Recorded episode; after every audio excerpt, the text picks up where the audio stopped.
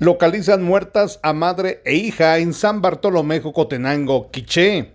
En un área boscosa de la comunidad Las Minas del municipio de San Bartolomé Jocotenango, fueron localizados los cuerpos sin vida de Berta Reyes Quiñones, de 32 años, y de su hija Jennifer Paula López Reyes, de 12, quienes fueron reportadas desaparecidas desde el pasado 26 de marzo.